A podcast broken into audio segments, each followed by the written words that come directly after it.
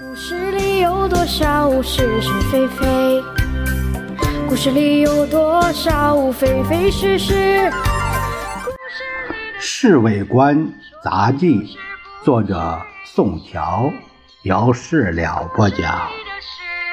说不是就不是，是也不是。故事里的事，说是就是，不是也是。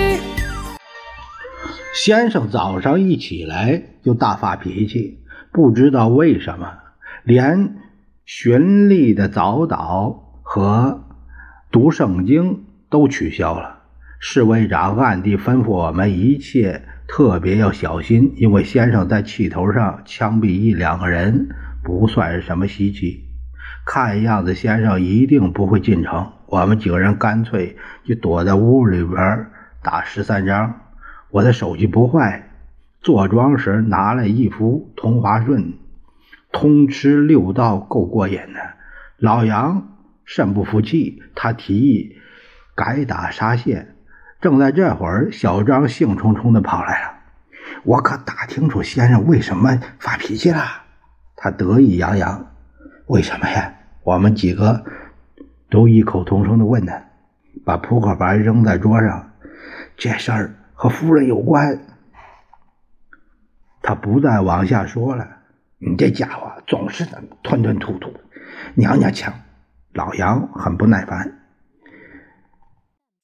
原来夫人在纽约压了个美国朋友，先生的面子吃不消，所以肝火太大。啊，你怎么吃你干妈的肥醋啊？老李打趣说：“再说人家老远地方压朋友，你怎么知道？美国报纸登出来了，这消息千真万确。听说是一个什么专栏作家从关系方面打打听出来的。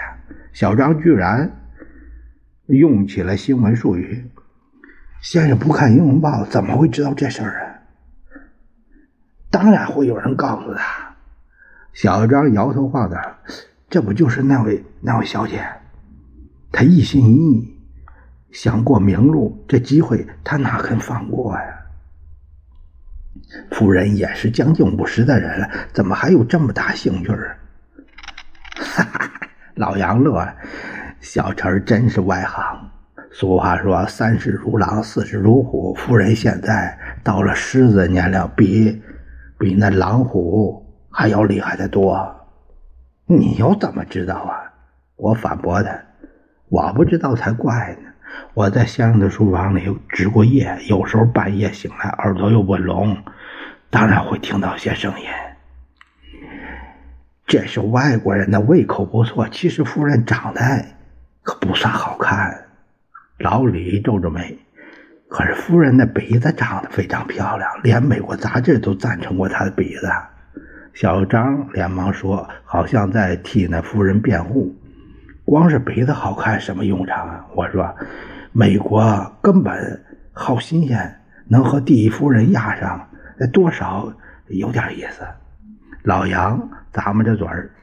对了，那天有个一个酒醉的美国军官就当众说，他想和夫人睡觉，就因为她是第一夫人。老李拍起大腿来了。还是来沙蟹吧啊，用不着再说下去了。老杨想翻本儿。说不是就不是，是也不是。故事里有多少是是非非？故事里有多少非非是是？故事里的事。